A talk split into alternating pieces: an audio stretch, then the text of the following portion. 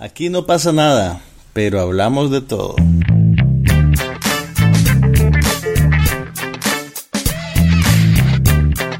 Un podcast sobre cine, TV, tecnología y todo lo demás.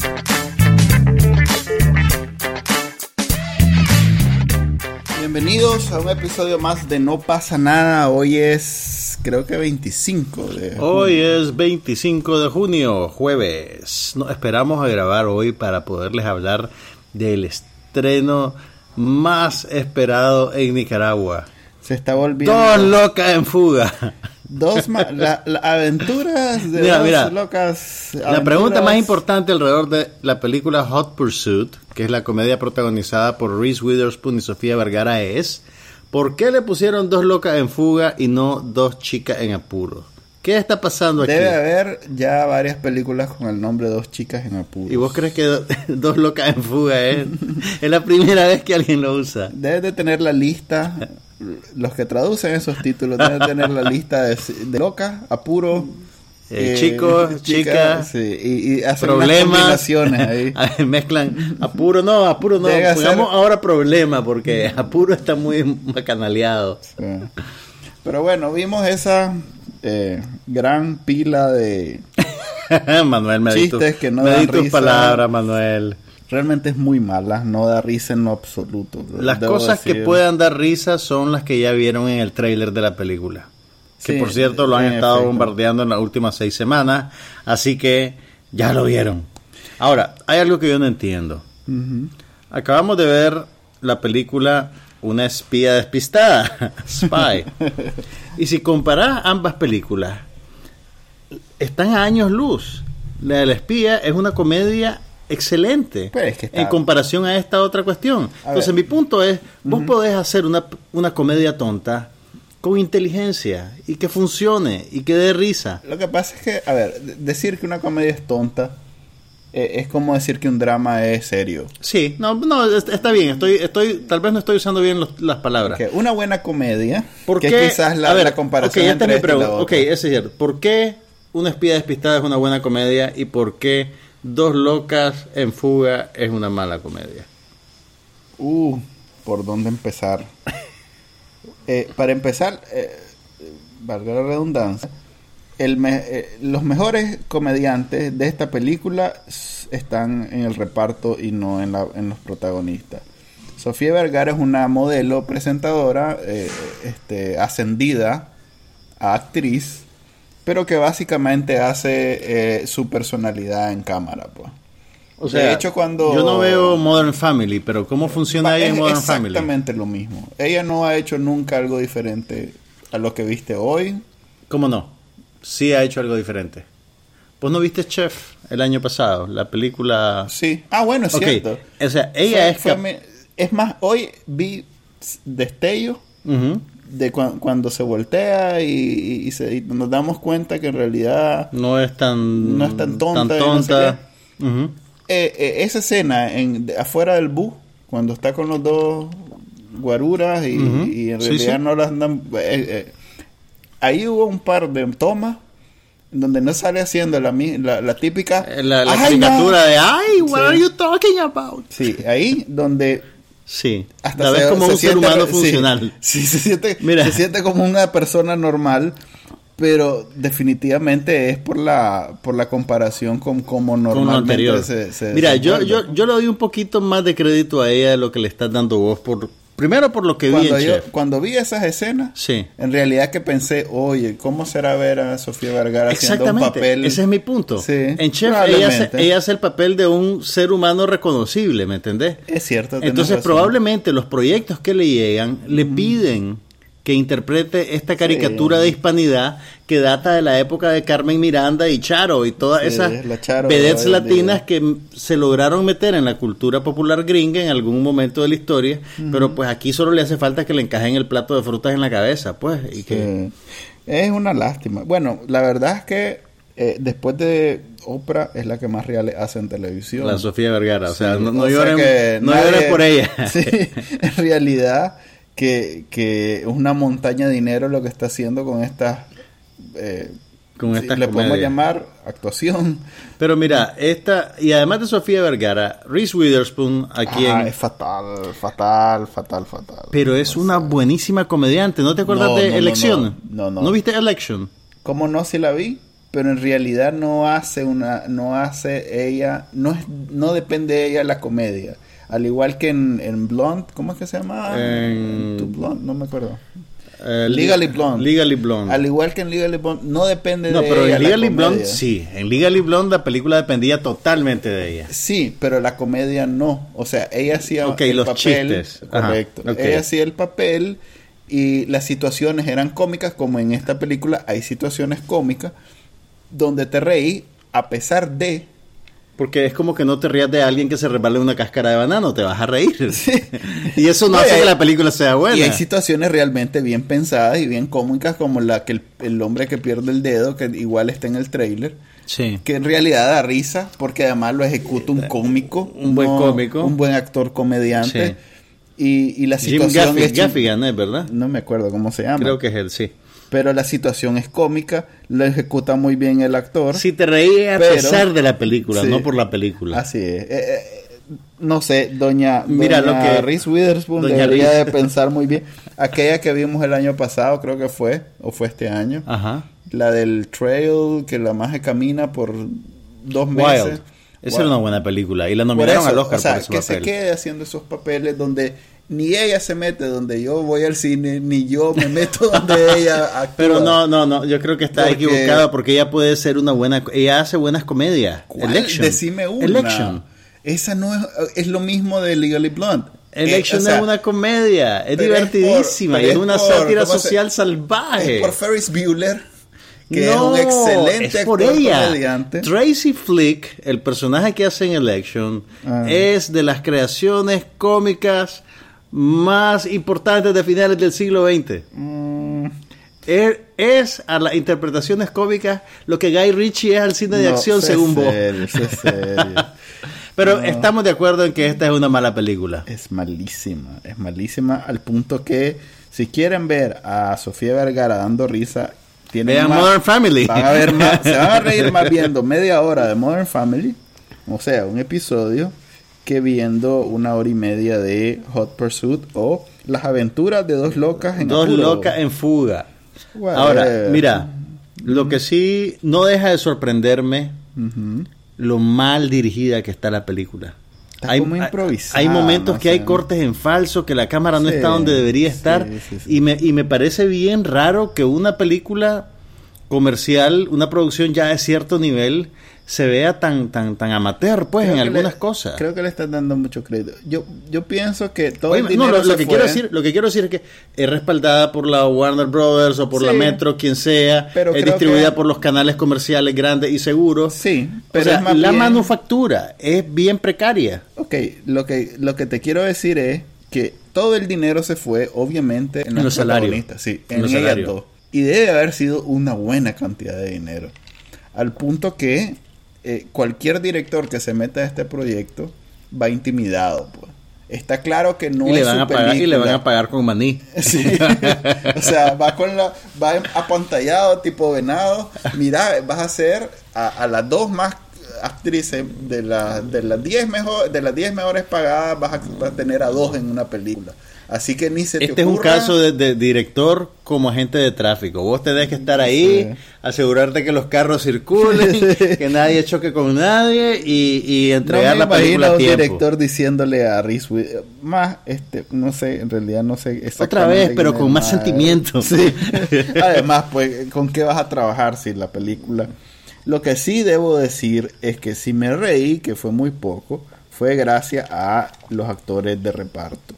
Las reacciones a todos las lo situaciones absurdas. Todos lo hacen muy Pero bien, mira, realmente, si todavía está en cartelera una espía despistada, Spy, Sí. y quieren ver una comedia, Uh, vayan a ver, ver. Spy por segunda vez, pero no pierdan su dinero en esta película. Qué película Nada, más mala. Nada. Qué pena ver. de película realmente. Sí.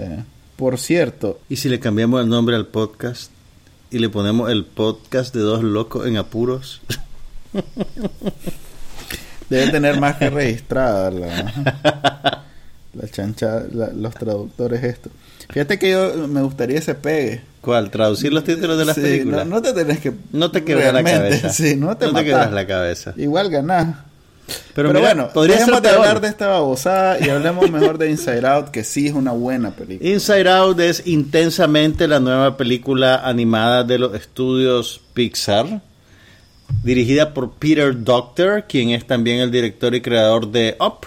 Y a la par de Up, esta es una de las películas más distintivas del estudio. Realmente a mí me pareció que después de las secuelas innecesarias de Cars y de Monsters Inc., de Monsters University, Sí. Pixar está volviendo a su mejor territorio, que es el crear historias nuevas, inéditas, para y que además son innovadoras, pues realmente. Eh, ningún estudio, a ningún estudio se le hubiera ocurrido hacer algo como Wally o algo como Up. O sea, decime quién te va a hacer una película animada basada en un octogenario viudo que sale volando con su casa. O sea, lo- los conceptos de las mejores películas de Pixar son completamente eh, jalados de los pelos, que vos casi como que vas para ver, ajá, quiero ver cómo haces que esto funcione.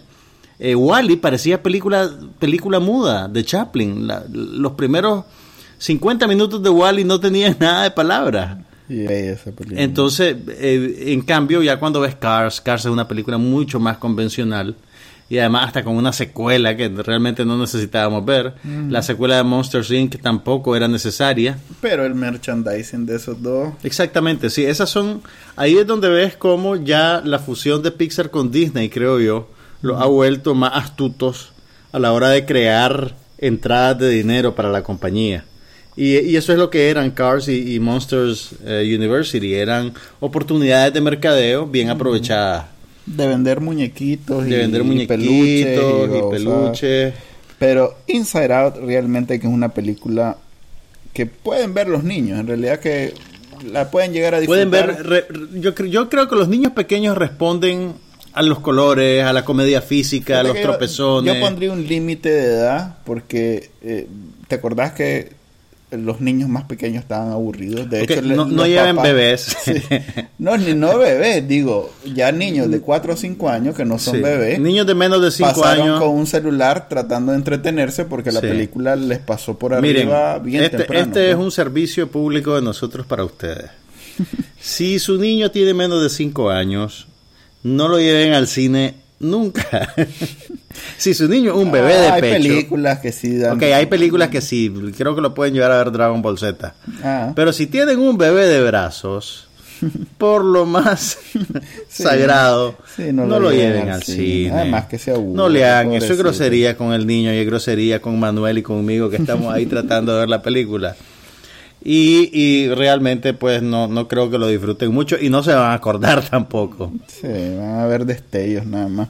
Pero eh, vol- vol-. Volvamos Estamos- a la película. ese fue- Inside Out, más que una película animada para niños, es una, no sé, eh, un viaje a la introspección. Instro, in- introspección. A la parte del cerebro donde se procesa el vocabulario. No, en realidad se refiere más bien a cómo procesamos nosotros a partir de nuestros sentidos eh, a la puchica. Claro que estamos hablando de, Miren, la, la de- de película la le llegó. animada. la ¿verdad? película le llegó a Manuel. No, me pareció muy inteligente y, y hay cosas incluso que no pude mantenerme al ritmo. He Creo que trabado en algunos conceptos que, que los tiran como que fueran cualquier cosa. Ok, vamos, vamos, Y- vamos a. Y percibí que eran de más profundos de los que los estaban usando y me quedé pensando. Por si han estado viviendo debajo de una piedra los últimos meses. Intensamente es una película animada sobre la vida de una niña de 11 años, pero desde el punto de vista de las emociones de ella que residen en su subconsciente. Ella está experimentando un cambio importante en su vida porque su papá y su mamá se mudan de Minnesota, en un pueblo pequeñito, una cosa así, a la gran ciudad de San Francisco por el trabajo del papá. Entonces, este cambio que desarraiga a la niña de todo lo que conoce se convierte en un evento traumatizante que ella y sus emociones tienen que tratar de procesarlo para ella. Entonces, los verdaderos protagonistas no, no es la niña, sino que los verdaderos protagonistas son cinco emociones básicas que están dentro de su cabeza. Alegría, tristeza, ira, miedo y disgusto. Y el grueso de la película tiene que ver con la interacción entre esos cinco, pero particularmente entre dos, entre tristeza y alegría. Y eh, buena parte de la película funciona casi como uno de esos road movies, esas películas de viajes que dos, dos personajes emprenden un camino de un punto A a un punto B. En este caso son tristeza y alegría. Pero pienso que, es que más están tratando como de volver al, al, pienso al más bien- centro. pero pienso más bien que es un recurso para eh, llegar a la conclusión que entre ah, tristeza y alegría, que son los- las emociones que, que más- parecen dos polos opuestos. Ajá, que son como las dos más fuertes y los dos extremos, como entre esos dos, que todo mundo por sentido común diría que el que vale la pena es la alegría, eh, al, al final se, balance, Se balancean. se balancean el uno al otro. Es que, eh, eh, mira, ese camino, para no para Exactamente. que no sea inmediato y no sea algo tenés que visualizar, además tenés que correcto. visualizarlo y convertirlo en una historia entretenida. Exactamente. Y, en, y lo ocuparon como un, un- además recurso. como otro recurso Sí. para introducir un montón de ideas Exactamente. filosóficas Sobre, sobre la conciencia. a la puchica política. eh, Es bien interesante. Eh, Mira, eh, realmente, realmente que vale la estoy pena de acuerdo con vos en que es una película increíblemente interesante por la manera en que sintetizan estas cosas que presumimos o sabemos sobre la mente. Y ellos- el, el desafío de esta gente era dramatizar conceptos y, o- y transmitirlos de una manera visual. Y, yo creo que lo logran hacer. Y se esmeraron en, en- en- en eso, en, en cómo eh, graficar este algo tan puchica, la parte del, del concepto, del, de las ideas este, Abstractas. Abst- abstractas. Sí. Cómo se divide en tres pasos, cómo- en cuatro pasos. Y cómo lo logran y cómo te lo visualizan como que si fuera un cuadro dieron- de, de Picasso. Sí, salí con ganas de hacer aunque sea un, un año de psicología No, do- para entender. do- la y, otra cosa, y mientras estaba viendo la película, yo decía, puchica, me gustaría tener a un psicólogo al lado Sí, no, para preguntarle digo. cosas, ¿me entendés? Por eso digo, hace falta un par de semestres de psicología para entender exactamente qué quisieron decir. Mira, yo, yo tuve un momento de terror en el primer tercio de la película porque yo creía que se iba a convertir en algo que trataba de cristalizar una patología.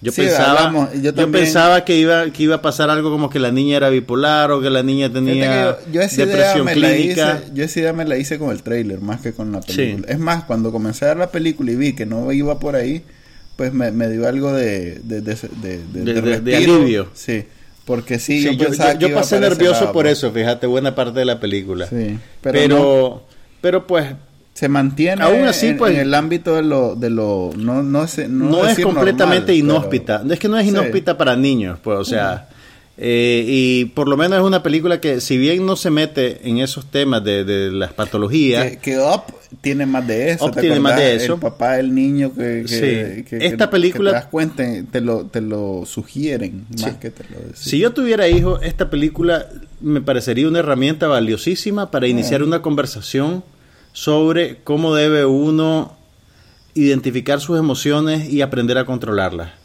Yo voy más allá, yo, yo se la recomendaría a cualquier adulto con dificultad de, la, de, de eso, de, De, la controlar las emociones. sí. de, de entenderse a uno mismo, pues de por qué reacciono de esta manera, por qué, o de, de no entender eh, eh, la utilidad de las emociones y pensar que uno debe siempre estar en control.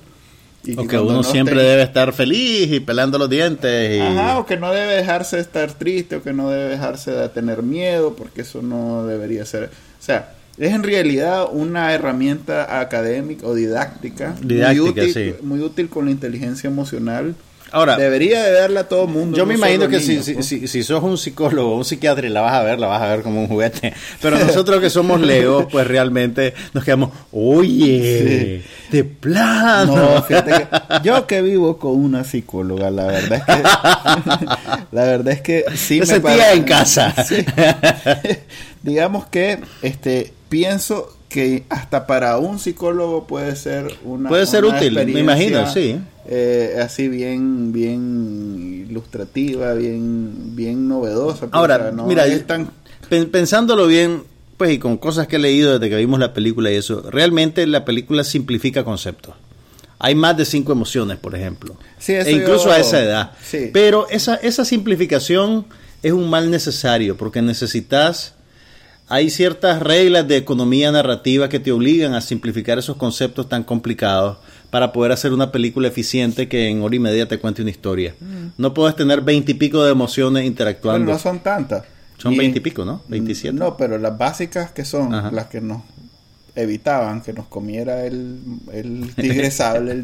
El, tigre dientes de sable. Sí, o el tigre- sí, era el que nos comía, pues ya dinosaurios no habían. Pero esas son las, pues, las que nos hicieron sobrevivir. Pues la de la reproducción y la del miedo son como las más importantes porque son las que nos mantienen vivos. Eh, creo que lo reflejan muy bien. Tal vez la única que tiene que ver con el, eh, ¿cómo se llama? Sexual Drive. El instinto sexual. Eso sí no lo metieron porque obviamente es una película que la van a ver principalmente niños y no, no, pues no sería demasiado complejo. Además que metería ruido, me imagino que lo deben de haber considerado. Pues.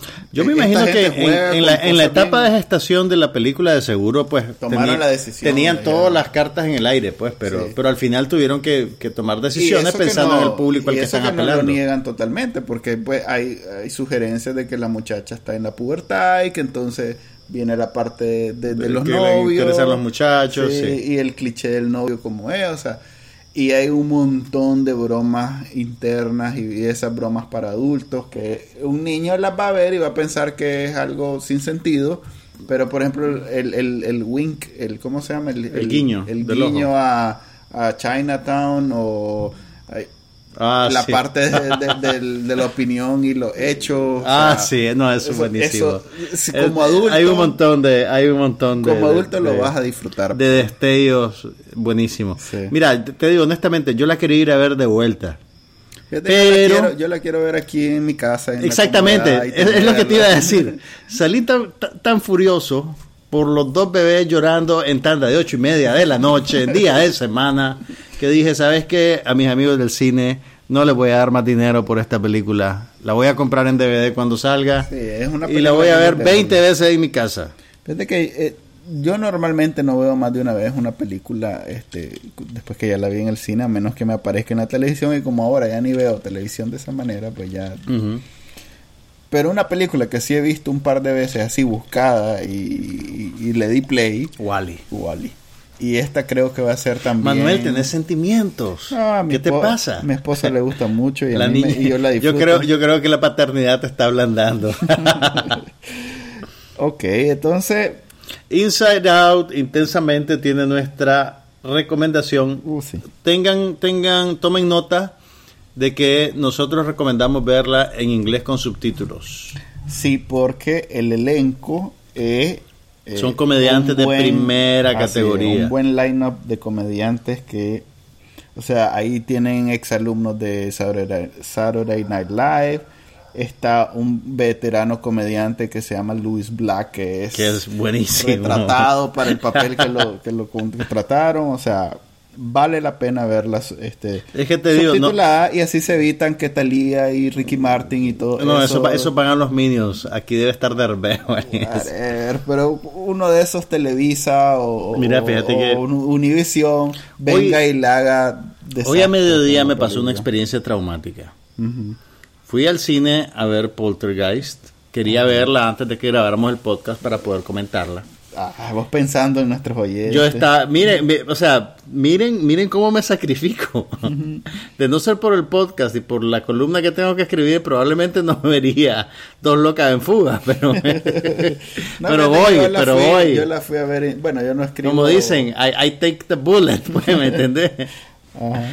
Y me salió primero el trailer de la nueva Misión Imposible doblado. Ah, Y decía, la puchica. ¿quién dobla esas Qué horrible. ¿Y ¿Por qué las dobla? Qué horrible que suena esto doblado. Así, parece, parece serie de televisión de bajo presupuesto. Pero ya ni las series de televisión, vos sabes que las No, yo sé, la subtituladas. subtitulan. Pero entonces, ok, pasó el trailer doblado y yo pensé que había sido una anomalía, ¿verdad?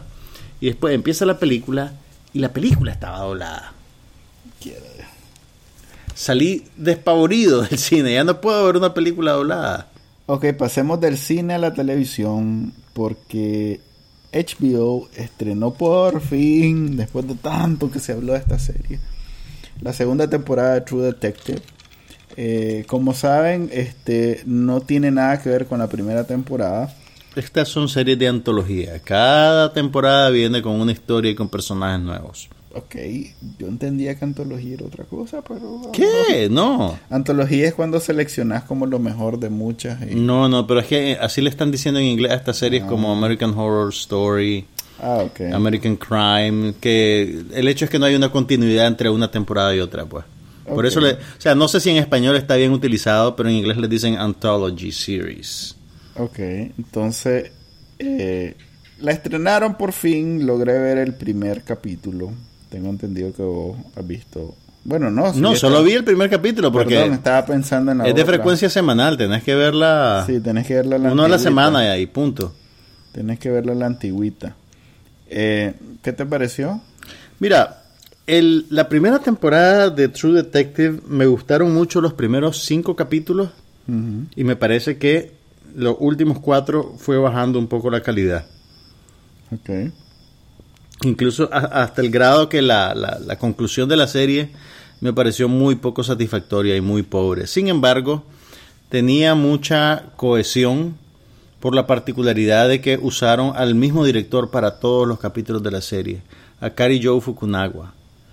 Eh, y además que era un buen director y además tenían un, por lo menos había un episodio ahí excelente, el de el que tenía la secuencia de acción de una sola toma que duraba como ocho minutos, pero que era un triunfo logística increíble. Tiene más cosas, tiene más cosas. Pues sí, pues, lo que te quiero decir, eso es lo que yo más, lo que más me quedó, pues, y los personajes que eran muy bien desarrollados, por lo menos los personajes masculinos, Mm. el de, el de Matthew McConaughey y el de Este Woody, Woody Harrelson. Woody Harrelson, ok.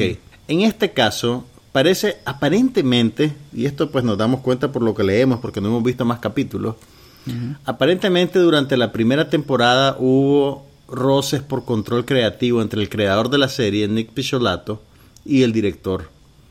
Entonces decidió en esta ocasión usar un, un equipo de diferentes directores. Entonces hay como cuatro directores distintos haciendo cosas.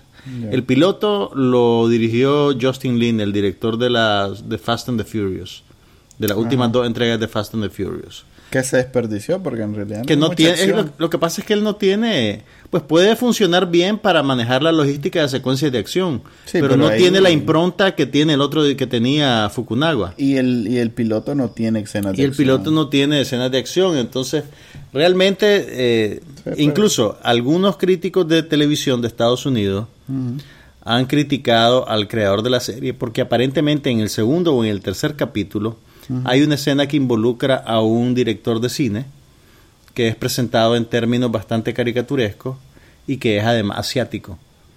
¿En la serie? En la serie. En la trama. En la trama. Entonces sienten como que le está tirando un baigonazo al director de la primera temporada, que probablemente es el que, digamos, aportó mucho a, a- a crear el fenómeno de True Detective.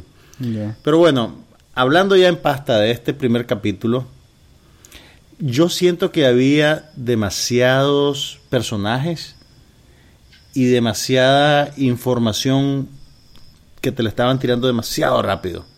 Tenés tres detectives, tenemos Sí. a, a, bueno, Rachel a la Rachel McAdams, tenés a Colin Farrell, Y a Vince Vaughn. Tenés a Vince Vaughn haciendo el papel del villano, supuestamente, pues en esta película todos los personajes son moralmente ambiguos realmente, y tenés a Taylor Kish haciendo también de detective de otra categoría. Eh, además tenés a Kelly Riley haciendo el papel de la esposa de Vince Vaughn, que es una ex- a mí me parece una excelente actriz. ¿Te acordás la película de, de Denzel Washington que hacía el papel de un piloto alcohólico? Sí, sí. Ella salía en esa película, hacía un papel excelente. Yo siempre me quedé pensando, puchi, que esta mujer, ¿por qué no trabaja más? Qué buena que en esta película. ¿Cómo se llamaba la película? Eh, fíjate que la dieron ayer y, Y no te algo de un... No, no, no. No es Gravity, ver. Pues ya te- ya vamos a buscarlo, ya vamos a buscarlo. Pero bueno, me gustaron los actores, eh, pero sí siento que Flight se llama. Flight, la actriz de Flight hace el papel aquí de la esposa de Vince Vaughn. Me parece que hay demasiados personajes, demasiados hilos de trama. Y hay algo, y el, y el final del capítulo, ¿te acordás del final del capítulo? Sí, cuando, cuando coinciden los se- tres detectives unen, y hay una toma viene, pues. y hay una toma que la cámara los rodea y todos ellos se quedan viendo. Hay algo en esa decisión creativa de filmarlos de esa manera que yo creo que te saca de la realidad de la serie.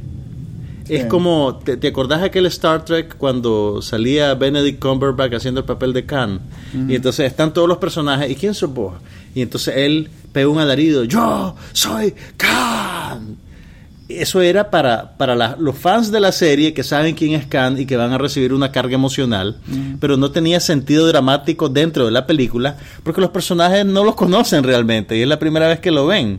Creo ¿Me entendés que- lo que te quiero decir? sí, creo Tal vez esta es una analogía muy rebuscada, pero No, mi punto es que... te realmente está bien rebuscada. Mi pero pero es, es- es lo mismo, es, es el director que no cuenta con muchos recursos Exactamente. como para plasmar lo que quiere plasmar, que Entonces es el recurre, encuentro. recurre a la mística del fenómeno comercial de la serie Sí. para crear consecuencias. bien, creo que se imaginó una escena visualmente eh, este, demasiado Bonita, o sea, visualmente demasiado atractiva. histriónica, demasiado, no sé. Y la música, cómo subía, bam, bam, bam. Es precia- él él está acostumbrado a hacer cosas muy obvias. Sí. Y True Detective, su gracia era precisamente ¿Qué los era? matices de la vida real, donde ninguno es ni bueno ni malo, sino que son seres humanos, con todos los... Es más, eh, creo que nos da, y la gracia era que nos da una ventana a quizás la, la casta más aborrecible de seres humanos que hay sobre la Tierra, hasta los buenos, pues. Hasta el más bueno en True Detective era alguien... Era moralmente comprometido. Enlodado, pues, pues, era alguien Había hecho realmente- concesiones feas en la vida. Así, es. entonces esa era la gracia que no que no eran Parece no era CSI, pues donde el bueno es Sí, súper bueno. sí. Esto y parece en todo una- momento está pensando en, en ayudar a los demás. Y Esta True parece una Detective serie. eh, Esta, este True Detective nuevo parece una serie más convencional que la anterior. Fíjate que yo A pesar de que tiene buenos actores. Sí, fíjate que yo pasé eh, ilusionado porque Vince Vaughn es para mí uno de los mejores actores hoy en día y no tiene mucha oportunidad de, de- de- de- de- de desarrollarse porque ahí solo Es como- le dan comedias Es como Sofía Vergara, pero en hombre. No, sí. Entonces, eh, con esa idea, pues me, me- la vi. Pero mientras más la veía, más me acordaba de The Bridge, la versión gringa. Y cómo eh, The Bridge hacía mejor lo que esta estaba tratando de hacer. Hmm, es que o interesante. sea, por ejemplo, este Rachel McAdams, que hace ese papel de la policía con Emo- una sola cosa en mente. Emocionalmente remota, desconectada de su papá, que es un gurú. New Age. Podemos decir que hace el papel que, ha- que en, en The Bridge hace Diane Kruger, que le queda muy bien, pero que en esta realmente no lo además, sentí. además, hay algo, a, pesar, a mí me gusta Rachel McAdams, creo que es una buena actriz, pero el conflicto de su personaje está basado en dos coincidencias inmensas, que vos las podés disculpar, creo yo, en, en, en, en otro contexto, pero la, la, la serie no te las plantea de una manera elegante, son coincidencias totalmente Fíjate que yo en algún momento me perdí. ¿Sabes a qué me refiero? Eso, eh, ahorita que me haces pensar, estoy acordándome que me perdí en, en el capítulo porque eh, hacen, escalan tanto en la historia de los personajes. O sea, que el de Colin Farrell, por ejemplo, que es la mujer, no solo que la casi la matan, sino que la violaron, pero que además se divorció, que el hijo es además el Es son de demasiado- violación. O sea, son demasiado- tanto eventos. En cada uno Hay de demasiada ellos. información. Exacto. Ok, te voy a ubicar con la Rachel. Me perdí, pues en algún voy- momento dije, ah, ok, entonces la Rachel McAdams seguro es la, la ex esposa de Colin Farrell. Entonces- y cuando vi que no era, dije, Ah, ah, ok, entonces tenemos que aprendernos todo el oscuro pasado de cada uno Exactamente. y cada uno de Para ellos va a tocar cómo fondo Exactamente. a niveles y se, van a, y inimaginables, se van a salvar mutuamente. y van porque además, ¿qué, qué posible? ¿Qué- que Mira, además se encuentran Ok, entre aquí ellos, están las dos grandes casualidades de Rachel McAdams o de su personaje en, en la serie. Ajá. La magia organiza un quiebre en una casa donde cree que tienen a traficantes de mujeres y en realidad Ah, sí, que es la un estudio de, de- de pornografía por de, de actrices eróticas por en línea y una es la hermana. Oh, Ah, aquí está sí, mi hermana. el papa, sí, y después eh, le dicen, sí. bueno, va donde la, la hispana que se le perdió y le dice, ¿por qué mejor no encuentras a mi hermana perdida? Tu hermana perdida trabajaba tal vez en el spa el spa religioso de mi Que, papá por cierto, el gran gurú Ahí un, un- un- y entonces un llega, dato- llega interesante. oye no pero aquí hay Daría 100 dólares que ese spa y la escena donde habla con el Papa, Ajá. que le dice, What is porn really? cuando, le, cuando le dice, está haciendo pornografía. Hmm, ¿qué es realmente la pornografía? quién dice quién decide qué es pornografía Esa escena, ajá ¿no has visto el último capítulo de Break, de, perdón, de, jodido, de Mad Men? no no no ¿No lo has visto? No, no, no. Jodido. Ese- esa me voy a acordar me voy a acordar Es la última escena de. Mad Men. La hacen en el mismo lugar porque es California. La Pero mira, ok, y esa es la otra gran casualidad.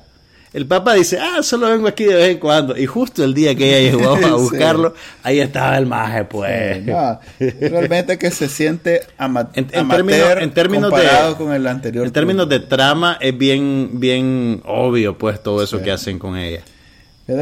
Como te digo, Pero no es culpa de ella. Ella es solo una actriz. pasé todo el tiempo tratando de no pensar que esto hubiera estado mejor en The Bridge. Pero ¿sabes qué me...? ¿Sabes? Que, que este papel hubiera podido ser mejor Diane Kruger o que este papel hubiera podido ser mejor Damian Bichir, porque en realidad Damian Bichir en The Bridge se ¿Mejor que Colin Farrell o mejor que Taylor Colin- Kish? cualquiera, no, mejor que Colin Farrell. Te- que- Tengo la idea que este más de Taylor Kish en algún momento lo van a matar. El hecho no, que de, no esos tres dado- detectives, de esos tres detectives hay uno que va a morder el polvo. Sí, eh, de- Estamos claros. Uno o dos. por algo no lo habían este, No le celebrado mucho en, en, en, en lo, no todo le dieron este no año. le dieron mucho background al- a, su personaje tampoco no creo que Era el- era el quinto más vago. sí. pero bueno pues mira hay algo que, que me gusta de la serie que lo que me gustaba en la primera y me está gustando en la segunda y es la musicalización de T-Bone Burnett Ah, fíjate que como lo vi de noche. estas series son y, y además pues es bien atmosférica el, el- el- No pude verla con volumen. no la viste con volumen cuando, estoy- cuando es de noche y tengo al lado, vos sabés, y la niña y no sé qué. Ah, ok, ok, ok.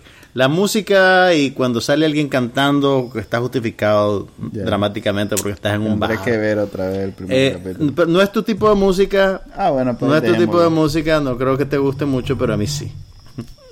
Deja- dejaré esas expectativas para Straight Outta Compton que viene este año. Te cuento por si no sabes. Yo sé, y hablamos del trailer hace unos cuantos Sí. entregas, sí, Oye. sí, sí. Ok, HBO también estrenó dos series más este domingo. Ahí contanos por qué. Ahí yo te voy a contar porque yo sí las vi, vos no las pudiste ver. Una de ellas es la serie nueva del creador de Entourage que se llama Ballers, Ah, protagonizada por Dwayne Johnson, La Roca, y es básicamente Entourage pero en el mundo del fútbol americano. La Roca interpreta a un exjugador que está tratando de convertirse en manager o agente de sus viejos colegas o de nuevos talentos y enseñarles cómo manejar su dinero, cómo dejar que no lo gasten toda la plata en mujeres y guaro y carros y en mantener a sus parientes. de- es una mezcla de. Entourage y de Arliss. Sí, Arliss. Básicamente, solo que con The Rock con la medio. diferencia que Arliss era buena y Entourage era... Debo decirte que Arliss fue vilipendiada por muchos años. Yo sé. Y todos los críticos decían, ¿por qué HBO está poniendo a Arliss todavía? Pero bueno, esa es otra discusión. Pero bueno, eh, hace de cuenta que esta serie es una mezcla de Entourage y Arliss. Ok.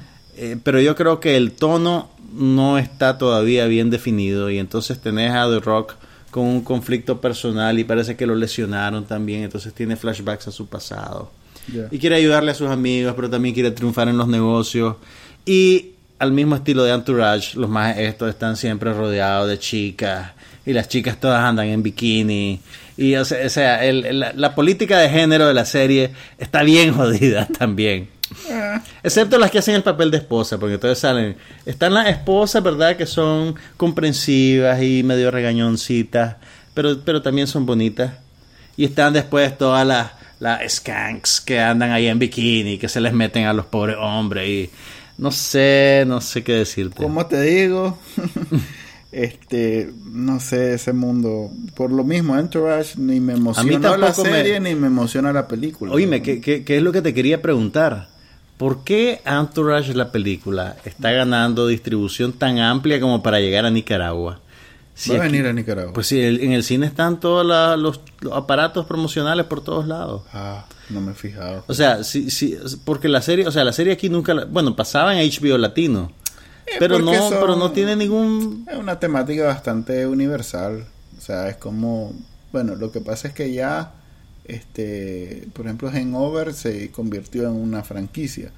Pero cuando dieron la primera versión de Hangover era más bien porque iban a salir, este, no creo que es un mal ejemplo.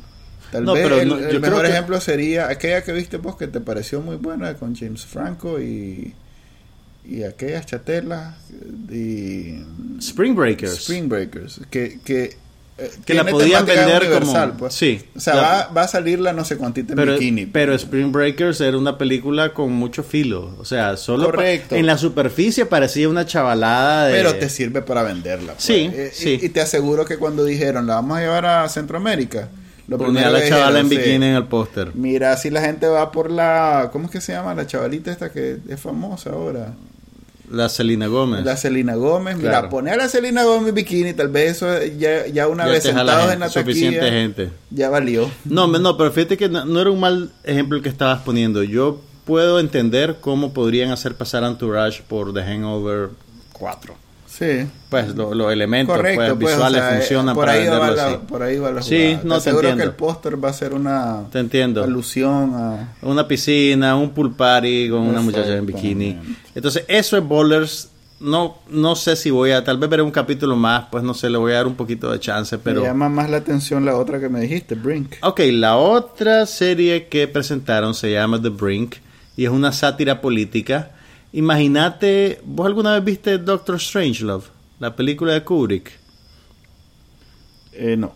No la viste. Ok, en la película de Kubrick se, se desarrolla durante la... Es una sátira sobre la Guerra Fría, en la cual un piloto de avión destrabado mental desata un detente atómico entre Estados Unidos y Rusia.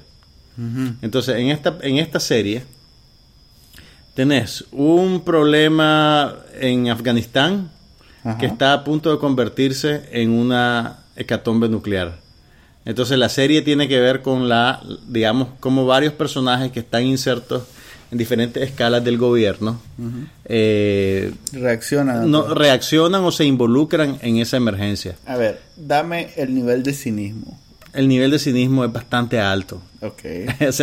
por eso te digo que probablemente te va a gustar. ¿Ah? ¿Has visto VIP? Sí, un par de capas. Ah, quiere ser como VIP, pero tal vez no es tan fina como VIP. Ok. Ah, toma en cuenta que es el primer capítulo, entonces realmente le falta crecer. VIP desde el primer capítulo eh, se limpió las nalgas con... Pero mira, tenés, por ejemplo... El patriotismo gringo. Mira, ah, no, entrando por ahí.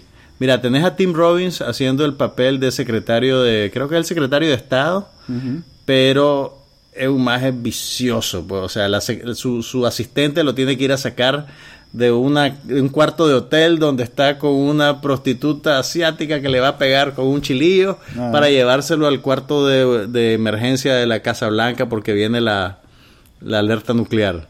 Tenés a Jack Black haciendo el papel de un funcionario menor de la de la embajada de Estados Unidos en Pakistán. Ok. Que termina. Me gusta, me gusta, que me termina, convenciendo. Que termina casi como que, que secuestrado en, en la casa de su traductor eh, tratando de conseguir información sobre el, tirano maniático que está queriendo controlar la, bomba atómica. Y el más está tratando pues de convertirse en agente y en héroe y toda esa onda. Tenés a Aziz Mandib haciendo el papel del traductor. Ah, Aziz Mandib. Sí, él sale ahí. Eh, estamos hablando del el, del Daily, Show, exactamente. De plano. De plano. Oye, me has convencido, ¿no? Y tenés además a otro más, el, el, que, el que hacía el papel de Pornstash en, en Orange is the New Black. Pablo Schreiber. Pablo Schreiber es el piloto de avión que, que, que anda las cargas nucleares y que o le reclutan pues para un vuelo súper secreto que tiene que ver con esa crisis y el más es un desastre que trafica con drogas, que se las manda a su ex mujer que trabaja en un Walgreens. Entonces, es el tipo de cosas que a vos te gustaría. Ok. Y se mueve a, un ritmo súper rápido. Pues la, el capítulo de media hora a mí se me fue volando. Y el director es Jay Roach. ¿Sabes quién es Jay Roach? No. Jay Roach es el creador de Austin Powers Oye. y que además ha dirigido varias películas de sátira política para HBO, como Recount. No la vi. Y es una película que dramatizaba el, el- el duelo entre Bush y Gore en la Florida. Ah, claro que sí. Y también una con la Sarah, que tenía la Julianne Moore haciendo el papel de Sarah Palin y Ed Sí, Harris haciendo el papel sí. de John McCain. Fíjate Entonces, que no, no, no me parece. La vi con mucha expectativa y ya ves que se me olvidó. bueno, eh, ese es The Brink. Ya. Esa sí definitivamente que la voy a seguir viendo. Sí. No, no, no como Bowlers, pues esa sí te la puedo recomendar. Ok. eh, pues fíjate que yo vi la nueva temporada de Last Ship, una serie pequeñita, no muy ambiciosa del ¿Es año una pasado. de FX o no? No, en realidad es de TNT, pero tiene eh, en su currículum que es producida por Michael Bay.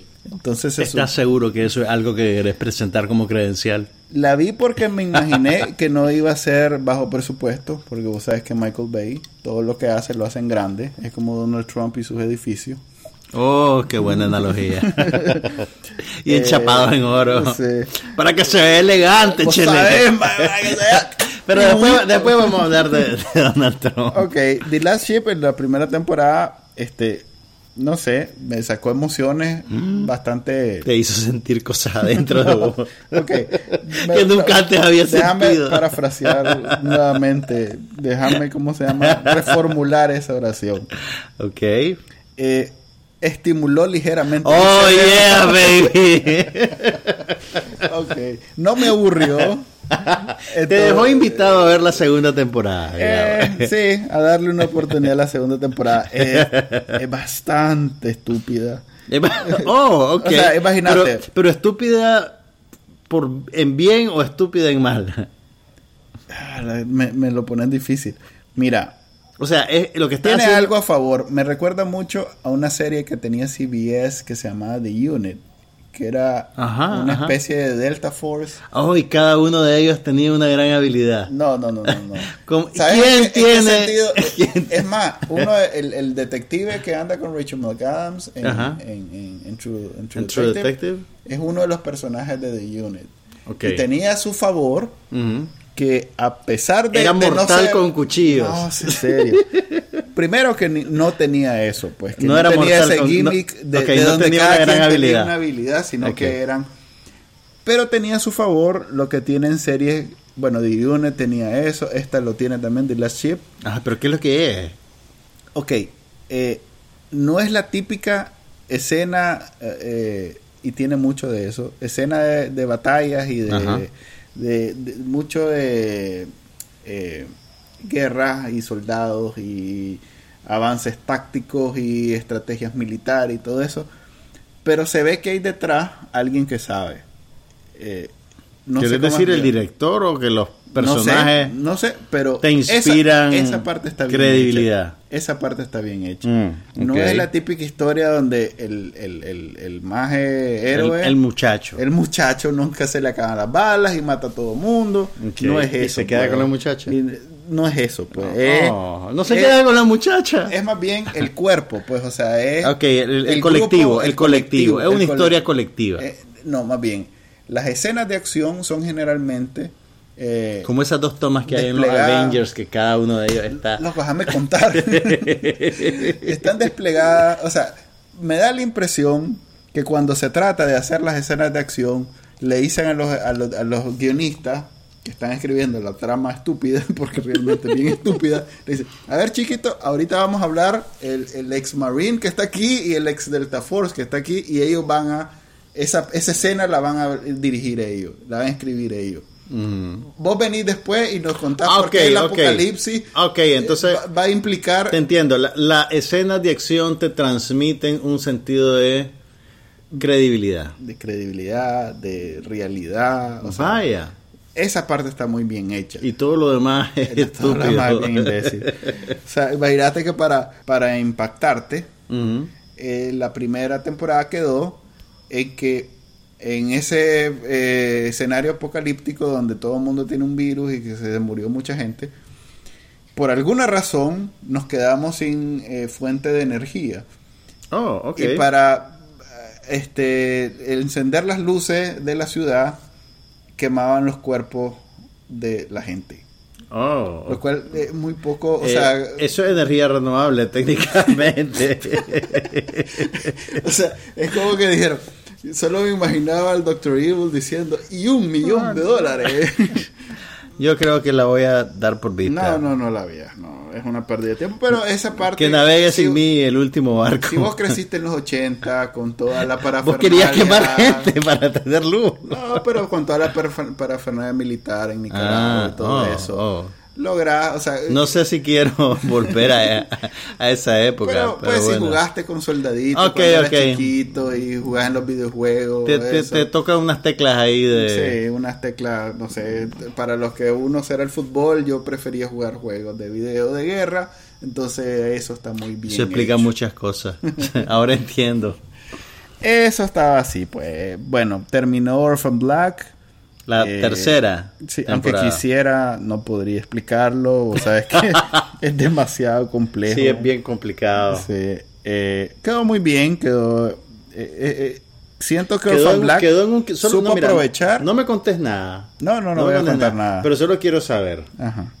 ¿Cerraron un ciclo o quedó como un cliffhanger? Cerraron un ciclo. Cerraron un ciclo. Entonces Sí. no sabemos si va a haber otra temporada ahorita. No, no, no, sí sabemos. Va a haber otra Definitivamente va a haber otra temporada. Pero lo que sí es que vos sabés que o, o cierran este, con ese sentimiento de qué pasó, o cerran con ese sentimiento de tranquilidad, que todos los, las- Los- todos los cabos quedaron atados. Exactamente. Entonces. Eso pasó. Ok. Quedó, bien- quedé muy bien. Quedaste satisfecho. Quedé satisfecho. Ok. Sí hubo su poquito de intriga. No sabemos quién mató al final Ah, a, a alguien.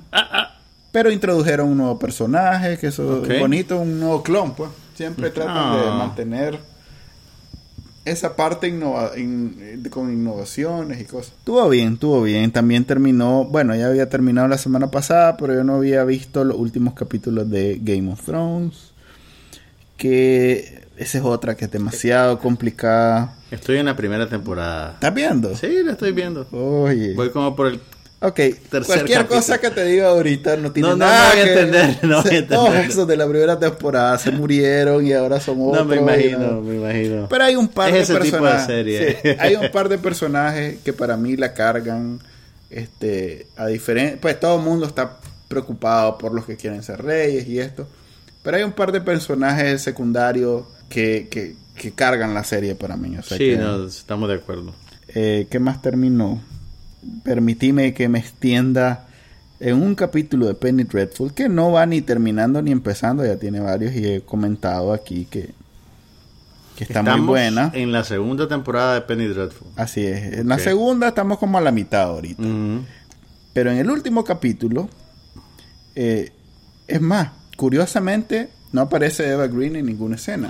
Eso no está bien. No, no está correcto, no está bien, que quizás la, la Eva mayor Green atracción. debería aparecer en todas las escenas de todas las películas y de todas las series de televisión. Pero bueno. Hasta en el noticiero escena- debería salir Eva Green. Hay una, una escena de Billie Piper que es la actriz sec- secundariona, pues, porque donde está Eva Green siempre todo el mundo es secundariona. Así es. sí. Este, excelente. Es un discurso. Mira, bueno, primero esta serie es un escrita. soliloquio. Ok. Porque un discurso es lo que decís frente a las masas y arengándolas. Un soliloquio. O un monólogo, pues, si querés Un que sea monólogo quería rebuscado. decir yo, pero en realidad había otra persona presente. Querías decir discurso. un discurso porque en realidad fue muy bueno. O sea, toda feminista debería ver ese discurso Upa. y aprendérselo. Es, mira, imagínate, en los tiempos de... De Penny Dreadful, que estamos Penny hablando de la. Inglaterra 1700. victoriana. No, antes. Sí, Mucho antes. 1600. o Estás sea, hablando, el Penny Dreadful es durante la revolución industrial, a principios de la revolución Sí, pero industrial. ya, ya hubo este, independencia gringa, o sea que es 1700 algo. ¿no? Ok. Eh, en ese contexto, una prostituta Convertida en muerto viviente Oh, ok, ese. Eso Tiene un punto de vista, te imaginarás que además de aparentemente la primera feminista porque vieras todo lo que dice. Wow. O sea, eh, eh, es de aprendérselo y convertirlo en, en obra. Mira, no sé si, si, si a, a las compañeras feministas les va a gustar que las conectes con una muerta viviente. Precisamente, o sea, eh, Es que tenés que leer. Ok, ok. Yo lo voy tuve a que ver. como cuatro veces. Ok, mira, dame, Porque me quería. dame 15 horas para ir a ver la primera temporada de Penny Dreadful y la mitad de la segunda y lo platicamos la semana que viene. Ok. no fregué. Excelente. O sea, eh, es más, lo voy, voy a conseguir el video y lo voy a subir en sí solo para. Puedes hacer ahí un, un articulito en Bacanalnica para promoverla. Y es bien fuerte. O sea, eso tiene también, pues, que no es. Penny Dreadful no, no, no se mide las palabras y, y en realidad que juegan con todo, pues. Con la sexualidad, con la religiosidad, con todo juegan. Pero se ve que aquí hubo una eh, Una intención. alguien en el cuarto de guionistas de escritores se golpeó el pecho y pasó una Tal vez, semana tal vez escribió escribiendo una eh. mujer, no sabemos. sí pues sí probablemente muy probablemente lo escribió cada una vez, pues, mujer en realidad se, se ha avanzado, pero, pero pues cada vez hay más mujeres en esos equipos de guionistas de series de televisión. sí pero realmente le quedó muy bueno De- debería es más al día siguiente y no he encontrado pero debe haber en algún periódico grande un- Una uno de esos editoriales sobre donde eso. alguien lo, lo agarró y lo está convirtiendo Vaya. en tema de conversación. Contribuí a su viralidad y hacer algo vos. Sí. Y hablando de viralidad, ya que ya estamos terminando, Vamos a hablar de Donald Trump. hablemos de Donald Hablemos de Donald Trump. Mira, primero, ok, esto es lo que pasó por si no se han enterado, pero Donald Trump se lanzó como precandidato a, A las, las próximas elecciones presidenciales de Estados Unidos para competir en las primarias del Partido Republicano, o sea, el partido de derecha. El Partido Conservador, en El. Partido Conservador, digamos. Eh, la verdad, Donald Trump, yo creo que hay una barrera cultural que hace que lo que dijo se vuelva noticia. En Estados Unidos, Donald Trump es visto como un payaso. Por, todo- todo lo- por, las, por las dos eh, costas, pues. Por las dos costas, pues, Sí, o sea. por, la, por, los, por las ciudades de primer mundo de Sí. Estados Unidos, Donald Sí, Trump donde es está una la broma. gente, en las ciudades donde está la gente más educada en Estados Unidos, Donald Trump es visto como un chiste. Eh, y cuando se lanzó para candida- precandidato, eh, Todos los comentarios- Stewart y todos los comediantes, Bill toda la gente que tiene programas de sátira política estaban de rodillas dándole gracias a Dios porque con Donald Trump los chistes se escriben solos, señores. Sí. Sin embargo, como aquí no seguimos la minucia, digamos, de la cultura Aquí política interesa gringa. quién ganó, Y, y pues excepto el par de y la gente que hace reales tiene automáticamente crédito y credibilidad. entre los conservadores. Entonces Donald Trump es pues un referente accidental. Ver, Entonces, el, el ideario conservador, sobre todo de clase media para abajo en Estados Unidos, es que son millonarios en potencia. Eso es desde hace 30, 40, 50 años ya no es así, ¿verdad? ya es sí, imposible. porque la que clase así. media está cada vez más, la tiene más, cada vez más difícil. Así es. Pero todo el mundo cree que puede ser del 1%, entonces defienden el 1%. Y, y correcto. Entonces, eso es lo irónico. Que La gente el pobre- más palmado, la gente- que es conservador, Anda- pelea por los derechos de los millonarios porque para que no les pongan más impuestos. Sí, porque piensa que va a ser millonario muy próximamente. Entonces, miren, Donald Trump es técnicamente un payaso con mucho dinero. Y en su lanzamiento como candidato, que por cierto estaba lleno de fans que recibieron 50 dólares para poder llegar ahí Testigos y, Masaya. le y pusieron. levantar sus, sus pancartas, Para que nos entendamos. son- empezó a decir barbaridades sobre los mexicanos y los migrantes mexicanos en Estados Unidos. Y prejuicios y generalidades como decir que todos eran violadores y ladrones y que cuando él fuera presidente iba a construir un muro y que México iba a pagar por ese muro además. Sí. Entonces, obviamente, eh, le cayó la sopilotera y los comediantes se burlaron de él como debieron haber hecho. Pero eso en Estados Unidos era de esperarse, nadie, o sea, e- es, el la verdad, curso normal de las casi cosas. todos los candidatos republicanos han Sí, dicho cosas así. Son una broma. Son una broma. Al punto Pero mi- que lo, este, entre ellos mismos se burlan de las estupideces del lo otro. que a mí me sorprende, bueno, eh, es comprensible que los artistas mexicanos y los analistas mexicanos eh, eh, Que critiquen, México, que México haya quedado. que México se, se, se, se queje de ese tipo de declaraciones, Sí. pero realmente hay que ver las cosas de dónde vienen. Y Trump es un payaso. Sí, pero Trump eh, en Latinoamérica, y aquí es donde entramos ya en materia, En la materia que realmente nos interesa. en Latinoamérica tiene, no tendrá muchos edificios de esos bien bonitos que hace donde pone el nombre en oro. Está- estamos, dorado. usando, estamos usando la palabra bonito entre comillas. Sí. No tiene esos edificios, creo que en Panamá tiene uno. en Panamá algo. creo que tiene algo. Ok, en Latinoamérica no tiene mucho edificio, pero Es es, el dueño de la cosas. franquicia de eh, Miss, Universo. Universo. Y eso en Latinoamérica es sagrado. Sí, aquí sí nos creemos que la Universo es la más bonita del universo, Del no del universo. planeta Tierra. del Hay un montón de universo. lunáticas ahorita que están malditos, malditos. Entonces, la Lupita Jones, que es la encargada o yo no sé qué en, en México. Yo creo que es la, del la- la universo. dueña de la franquicia en México. Y que fue Miss, fue mi universo ella. Sí, ella fue Miss Universo, pero además tiene algún, juega algún papel en el actual... En la eh, organización. Así es, en México. Eh, hizo su reclamo bien gallo gallina de esos que no dice nada al final Hay porque que ver vos sabés. todo, ¿verdad? Eh, porque Eh, es Miss, pues. sí. de- ella no puede en ningún momento verse confrontada. No puede quemar el puente, además. Sí. No puede quemar el puente ni Claro, manifestar una opinión muy ya fuerte. esa es la, la interpretación este, eh, A posteriori. no sé, sí.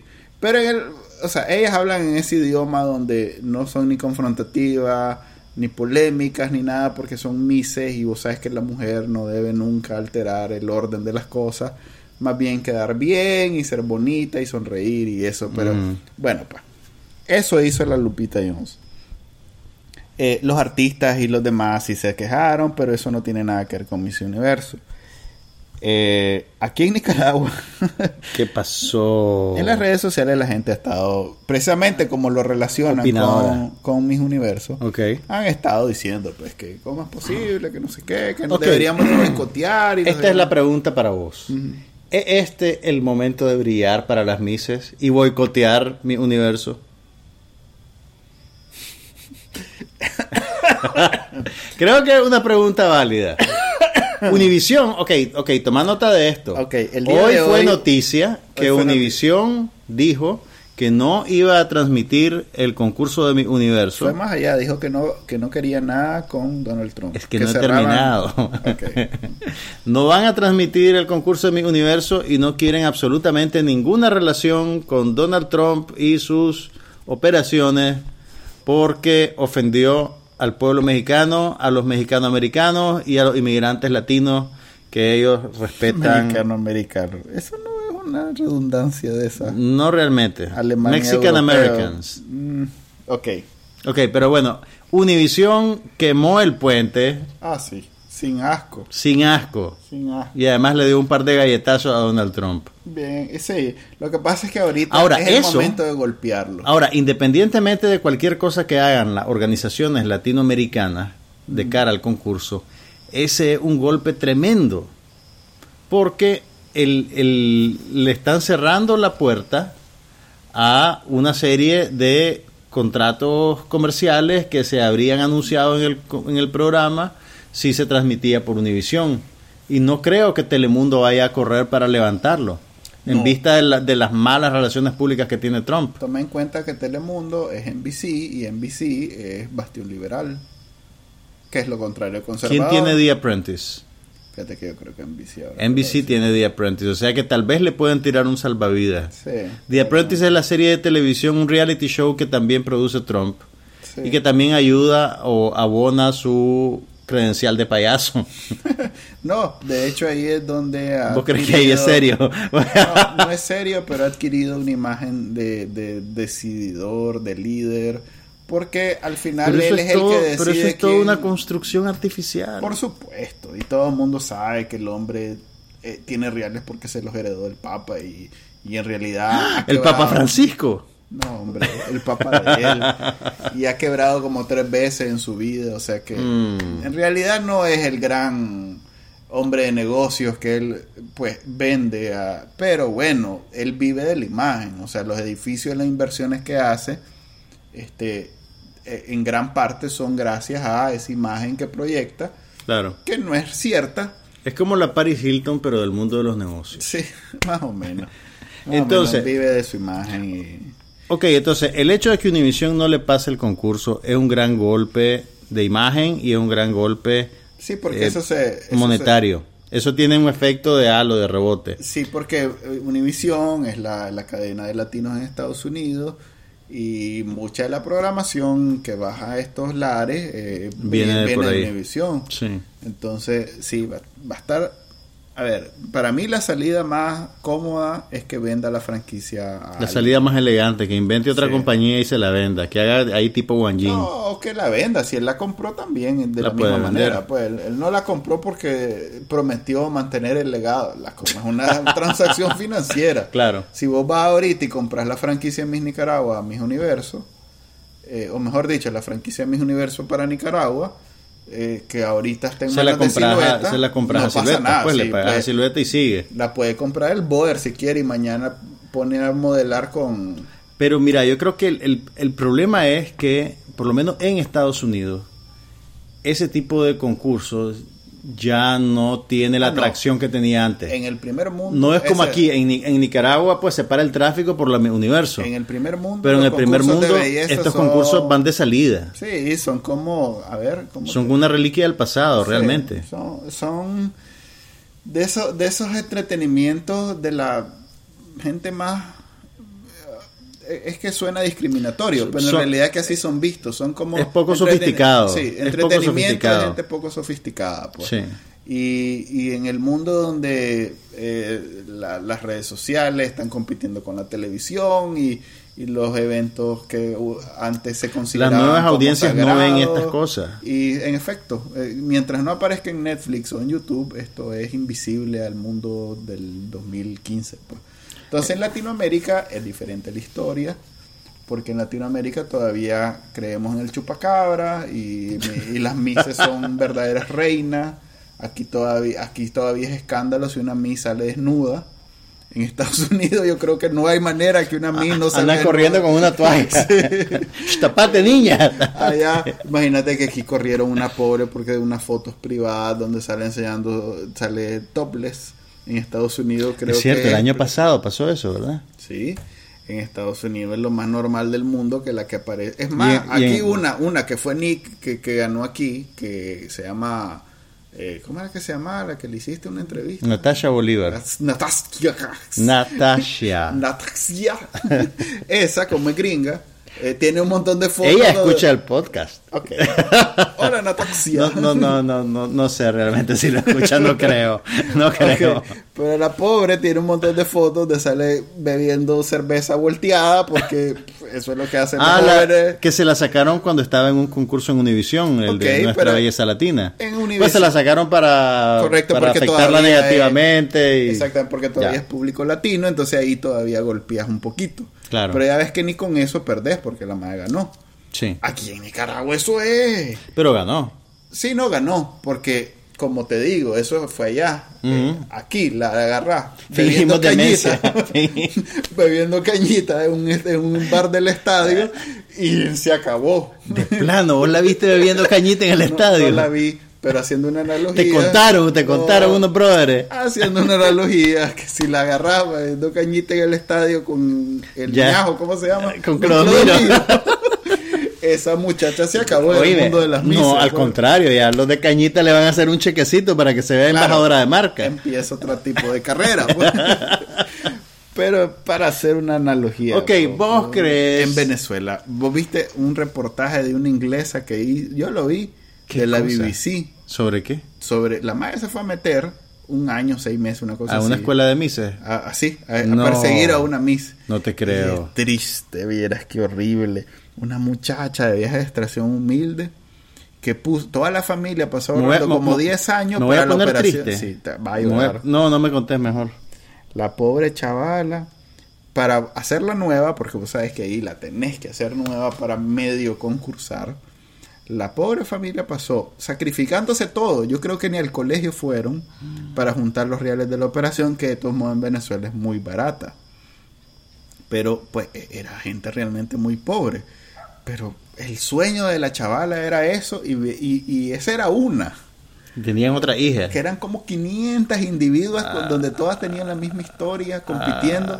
Y es un viejo que, que tiene la cara plástica ya de tantas parece. operaciones. Ay, qué horror. Que es el encargado, es el ungido de decir, pues, Esta. esta.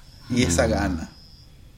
Es horrible. Realmente que ahí se ve el, el subdesarrollo, pues. Ahí, ahí te das cuenta lo largo que estamos como... Pero vos crees que las organizaciones de mis universos de Latinoamérica, o por lo menos la mexicana, pues que es la, la, la aludida directamente, Tal vez el- debería boicotear y Tal no vez con el empujoncito de Univisión se da. Como te digo, con una que diga que va a boicotear, pues una grande, o algo así como un Colombia o un Venezuela, o el mismo México, eh, este ya, más de ya- la venda. ya eso puede crear un efecto dominó. Este más de la venda. Oíme, pero Porque el concurso igual- ahorita, el concurso en julio. Es el 12 de julio. Sí, pero es una franquicia que tiene su propia administración y que no necesariamente él el que Mm, decide. Además sabe. que ha tenido problemas para venderlo. Recuerdo hace un año o dos años. Trató de venderla. No, digo, para vender, o sea, para hacer los eventos, él vende, el- o sea, le dice Sí. a Brasil, digamos, mira Brasil, Te voy a poner el concurso ahí Sí, vos te me das esto y esto y esto. correcto, Ya, ajá. ya. Has tenido muchos problemas. Por eso es que la ha hecho en Las Vegas un par de veces, una cosa. ¿Sabes qué quiere decir eso? Nicaragua tiene chance. En efecto. Esa es la interpretación. Es nuestro momento de brillar. Esa, esa es la interpretación que solo en este podcast hubieran podido. Nicaragua tiene chance. No solo, no solo de ganar, también podemos hacer el concurso aquí. No te rías que en el programa de Jaime Arellano en La Nación, Ajá. este, el ex candidato a presidente, ¿cómo se llama? Francisco Aguirre Sacasa. Se este, pronunció sobre se el- pronunció sobre el tema ¿Y qué y dijo? dijo que deberíamos como Nicaragua de boicotear y de levantarnos ante este flagrante violación a nuestra dignidad y la- Me parece excelente. Y si lo dice un ex canciller de la República, además debería de ser política nacional. La- en, en la compañera no ha para, hecho nada. para el vestido del, de la- del diabólico aquel Ajá, ajá, sí, sí. en la, en la asamblea discutieron sobre hacer una ley de Miss Nicaragua te cuento No te creo. Sí. Mm. ahí llegó su Oíme, y, y todas esas cosas nos pueden servir como argumento para pedir, para pedir asilo en otro país. no creo que la, Miren lo que hacen en mi país. vos ¿Cómo vivirías puedo vivir ahí? Ay, Dios mío. Ok, Qué bien, maravilla. eh, Eh, te queremos, Karen. ¿Vos crees que la Karen escucha este podcast? no, no. No, no, ¿verdad? Y si lo escucha, mucho saludo a Karen. se le ve. ok, vamos a hablar de Taylor Swift y su pleito con Apple.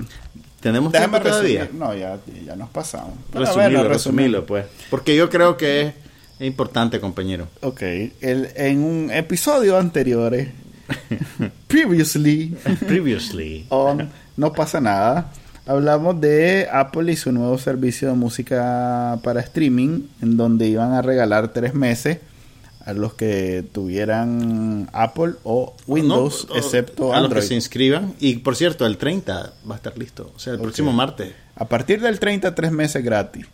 Lo que no sabíamos es que esos tres meses, eh, Apple, en vez de subsidiarlo, se lo iba a dejar de pagar a los artistas. Por lo que... O sea, los artistas eran los que iban a subsidiar los tres meses. sí, iban a dar esos tres meses gratis. Por lo que doña Taylor Swift, que se la, ha convertido... la Taylor, por favor. Fíjate que se ha convertido en, en- en la, Oíme, una en la cabeza del mundo de la música. Es una fuerza, de- es una fuerza política dentro de la industria musical. sí, o en sea. realidad que es la Mariah Carey de estos tiempos. No, pero la Mariah Carey nunca tuvo la beligerancia que tiene esta muchacha Claro, en el ámbito comercial, en el sentido de ser capaz de darle el brazo a una compañía como Apple. claro, es que es la Mariah Carey de estos tiempos en el sentido que vende más que nadie, pero que ha hecho algo al respecto. O sea, es alguien Claro. con la cabeza Es en casi una- una activista Sí, realmente. eh, eh, bueno, es una muchacha inteligente, esa es la Sí. verdad. Y Mariah Carey nunca fue eso. tiene, Hola Mariah. tiene el gran talento. Te queremos. Pero no, no era eso, pues. La pobre se casó con Tommy Motola.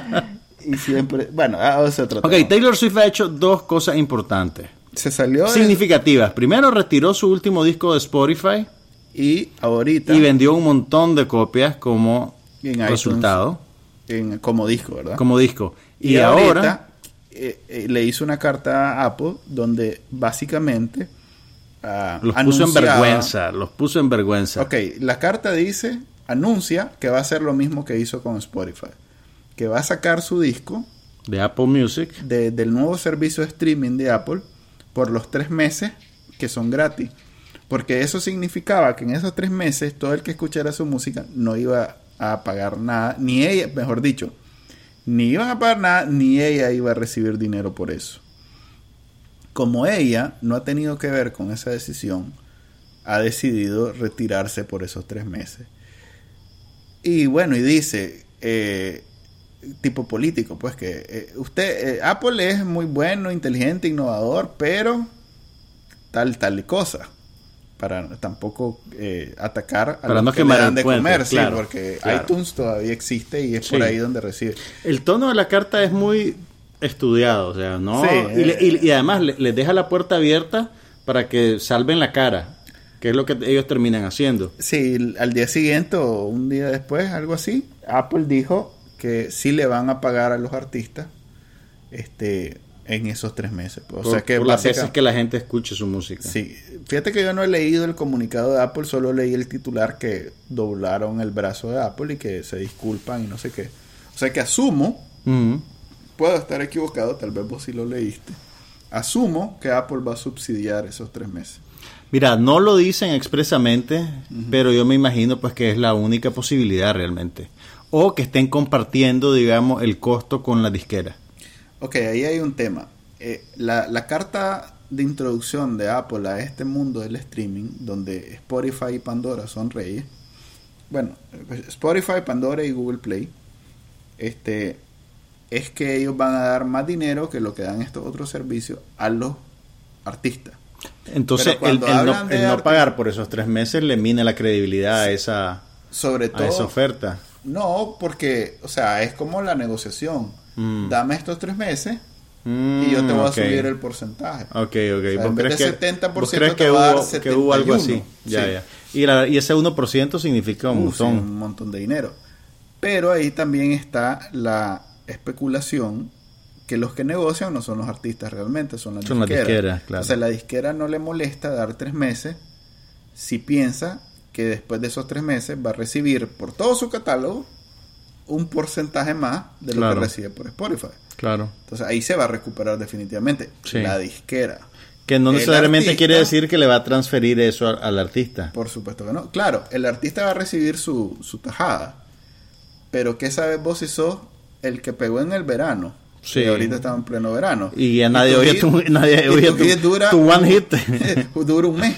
Y tu único hit nadie lo vuelve a oír después de que pase ese verano. Después de esos tres meses de gracia, Sí. Nunca nadie más oye tu canción. Y hasta Te llegó tu carrera. La, la cima en la venta. Sí. Y ahí, ahí perdiste. Perdiste tu carrera, Todo tu básicamente. patrimonio. Que fíjate que es, es bien curioso, que, porque uno creería, pues, o sea, desde aquí, vos sabes, la, la mala leche que tenemos. Pues decir, ah, claro, esa magia está protegiendo sus reales, porque...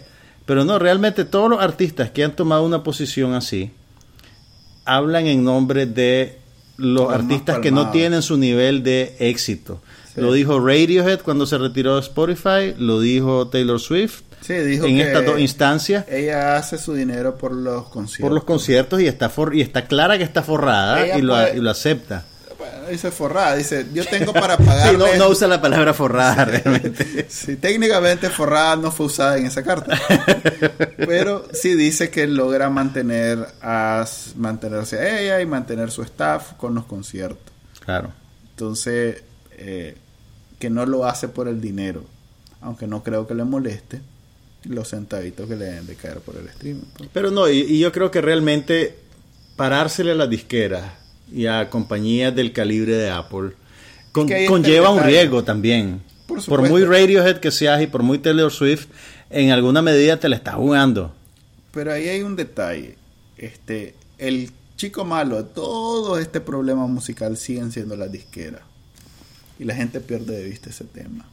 Y las disqueras son inteligentes. cuando pelean sus derechos, le hace sus reales, lo hacen en nombre de los artistas. Entonces, que la piratería aquí que allá es porque los artistas no, no están recibiendo, pero en Claro. realidad es porque ellos. no Porque están ellos también están recibiendo. Igual, eh, olvídate de, de un disco, para dar una analogía para los más viejitos que compraban discos, de 15 dólares, el artista viene recibiendo un dólar. El que puede negociar y tiene capacidad de... O sea, una Britney Spears Claro. recibe un dólar de un disco de 15 dólares. Y la salida de baño de las disqueras es que cuando el artista está iniciando su carrera, ellos le dan un adelanto y pagan por la grabación del disco y la promoción y el primer tour que hace. Entonces esa inversión, entre comillas, ellos después la recuperan con la tajada que quitan de las ventas. Pero el, la tecnología digital, digamos que agarró, eh, di- ¿cómo se dice en español? Disrupt. Interrumpió. interrumpió, eh, digamos que la, la tecnología digital alteró completamente la naturaleza de ese mercado y tiene a las disqueras sobre arena movediza, pues que Sí, y ellas no quieren soltar la gallina de los huevos de oro hasta que no pueda dar ni un solo huevito, pues. Entonces vamos a ver qué pasa con el Apple Music. Yo creo que tal vez ya la semana que viene podemos hablar un poquito de él, si lo logramos probar. No lo vas a probar ni por curiosidad. Es que no lo, no lo permiten en Android. Mm, O sea, pero, creo que va a haber una versión de Android, pero va a ser pero no, ah, ok, y va a ser después de, creo que va a ser después de los tres meses. Bueno, ahí imagino. vamos a ver. Lo que sí quiero que pase a raíz de este, de esta muestra de buena voluntad de Taylor Swift, es que transfiere un poquito de esa buena voluntad a Katy Perry. Y que haya una reconciliación entre esas dos gigantes de la música pop. Y en esa nota tan humanitaria, consciente, con Puro, mucho puro valor, humanismo, puro sí, humanismo. Con, con mucha conciencia social. Sí.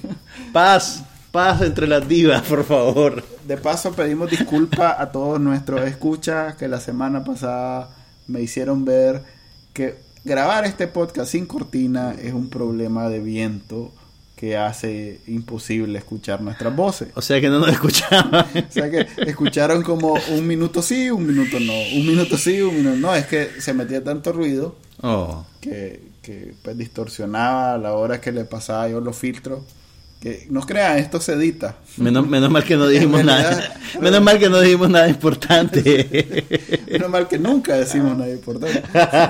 Estos capítulos en realidad duran cuatro horas y después yo hago maravillas para editarlo en una. Es que Manuel habla mucho. Eso es. Buenas noches, se despide de ustedes Juan Carlos Ampie. Y Manuel Díaz, este, la otra semana yo creo que ya Misión Imposible. ¿Será? Eh, no, yo creo que Terminator. Ok. Nos vemos la próxima.